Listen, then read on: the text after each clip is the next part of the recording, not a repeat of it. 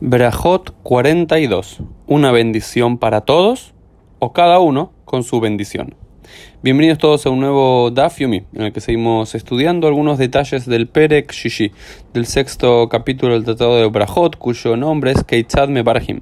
Cómo bendecimos y en particular nos habla de cómo hacemos las diferentes bendiciones sobre las diferentes comidas, como ya hemos venido viendo en los últimos días. Y en una nueva Mishnah se nos se aboca en un tema particular que tiene dos partes. La primera parte dice Berej el ayain shelifnei Amazon, pataret ayain shelachar Amazon. Si uno hizo la bendición sobre el vino de antes de la comida, esto eh, exceptúa de realizar la bendición del vino de después de las comidas. Es decir, si uno toma vino al comienzo, uno antes de comenzar la comida dice Baruch Hashem, lo que mejoran Boré y después de la comida al final, en el postre, en algún momento viene otro vino, no es que tenés que volver a repetir la bendición, sino que ya con esa bendición que hiciste es suficiente. Lo mismo ocurre con eh, Apar Peret, que es como diferentes pedacitos de pan en unas comidas en particular, y lo mismo también ocurre con el pan. Eso es bastante entendible y demás. Ahora sí, el momento, el tema que quiero eh, compartir con ustedes hoy en particular es lo siguiente. Al parecer este es un dicho de la escuela de Shammai. Recuerden que las dos grandes escuelas rabínicas de comienzos del siglo I, después de la era común, era Beit Shammai, la escuela de Shammai, y Beit Hillel, la escuela de Hillel cuyos debates continuarán en toda la era de la Mishnah y serán de alguna forma los fundamentos del periodo rabínico clásico. Y esto está atribuido a la escuela de Shama y dice lo siguiente: Ayuyoshbin.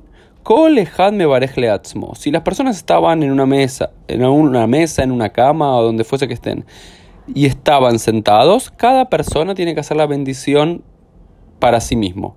Es decir, si hay 10 personas que supuestamente estaban sentadas en una mesa o en una cama. Recuerden que en la antigüedad solían comer en camas o en, mesas en sillas bajas.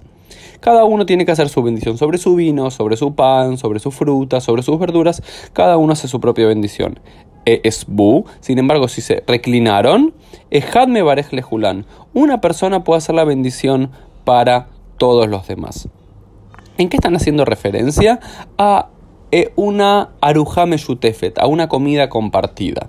Es decir, al parecer en el mundo antiguo, en la época de la Mishnah, se reconocía que una comida compartida era cuando la gente se reclinaba. ¿Por qué? Porque generalmente la gente comía apurada, que no tenía mucho tiempo, comía sentado rápidamente o incluso parado y no era así una comida compartida. Sin embargo, cuando ya la gente se reclinaba, como era la usanza también de los reyes, de la realeza y de los monarcas en el mundo romano, ya reclinarse significaba tener más tiempo para la comida y compartir la comida con otros.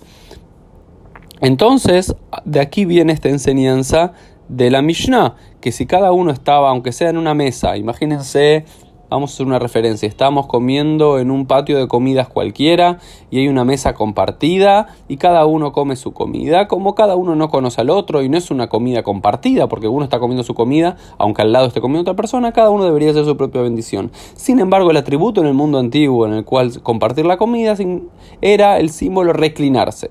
Y cuando se reclinaban, como solemos hacer, recuerden, en Pesach, cuando decimos Kulanu Mesubim, todos estamos reclinados, que durante todos los días del año comemos Beyoshbin u Bein Mesubim, tanto reclinados como sentados, y esto hace referencia. Sentados significaba rápidamente, sin importarnos mucho y, sin proponernos comer con otro, y reclinado significa algunos días, quizás algún Shabbat o algún día festivo, se comía reclinado. Pero en todo el mundo Kulanu Mesubim, todo el mundo reclinado. Esto es lo que hace referencia aquí la Mishnah, es decir, cuando decidimos comer reclinados, una persona puede hacer la bendición para todos los demás. Y presten atención, esto es lo que solemos hacer, por ejemplo, en Shabbat o en Yom Tov, cuando comemos una comida todos compartidos. Una persona hace la bendición del vino y no cada uno, aunque algunos sí acostumbran a hacerlo, y una persona hace la bendición de la motzi sobre la jalada del pan, sobre todos, y eso saca al resto de su obligación. Es decir, una persona si realiza la bendición, por ejemplo, sobre el pan, Baruch, y todo el mundo responde amén, esa persona si es una comida compartida, es una comida keva, seudat keva, una comida fija compartida, esa persona se hago de la obligación a todos de realizar la bendición sobre el pan y no cada uno tiene que hacerlo de forma privada, aunque siga habiendo discusiones hasta el día de hoy.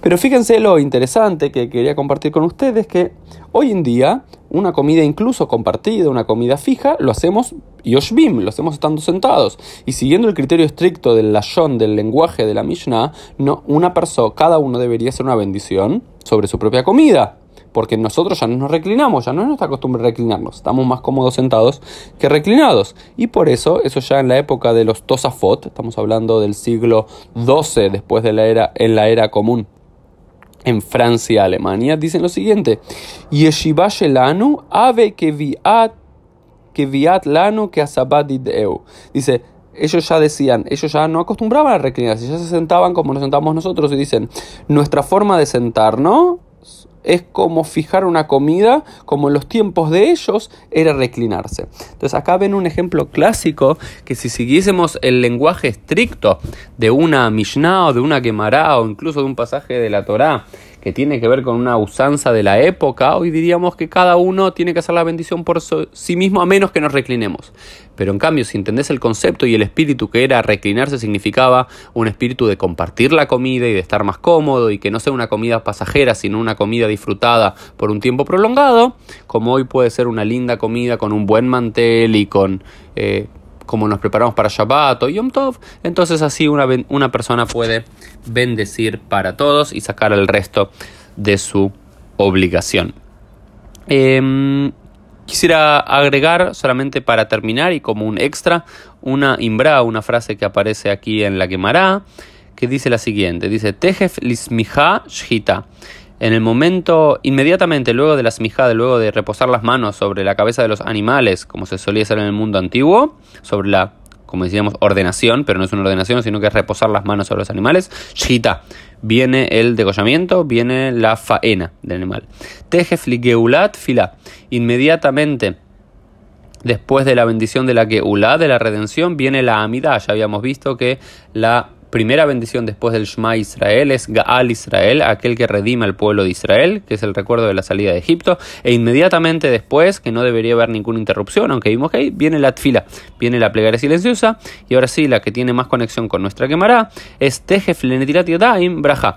Inmediatamente después de Netilat Yadaim, del lavado de manos, viene el Birkat Amazon, la bendición después de las comidas. Esto hace referencia quizás a dos momentos, porque en el mundo antiguo existía y hasta el día de hoy algunos lo acostumbran, aunque cada vez es menos, según lo que tengo, lo que he visto, entendido, si bien en algunos lugares lo siguen haciendo, que había Maim Rishonim, las primera, en los primeros momentos que nos lavamos las manos, que es antes de la comida, y Maim Achronim, y lavado después, antes justo de hacer el Birkat Amazon. En particular, esta Imbra hace referencia a este último Netilat Daim, este último lavado de manos, que era justo antes del Birkat que se hacía para limpiarnos las manos y bendecir con las manos limpias, porque en la antigüedad se solía comer con eh, las manos sucias. Y aparte eh, con las manos, perdón, y eso te ensuciaba las manos porque no tenían cubiertos, y aparte tenía que ver con algo de eh, melach sdom, eh, una sal de Sodoma. Vamos a referencia a eso cuando ya lleguemos a la quemará, pero sí lo que quería decir es que inmediatamente después, y esto es una pregunta que me hacen seguido, una vez que uno hace netilat yadaim, hace el lavado de manos, ya sea maim rishonim, el primer lavado de manos, o maim achronim, o el último lavado de manos, inmediatamente tiene que venir la bendición, ya sea sobre el pan al principio o el birkat después. No debe haber interrupción y esto lo aprendemos de aquí. Bueno, nos vemos todos en el día de mañana con una nueva edición de DAF Yomi.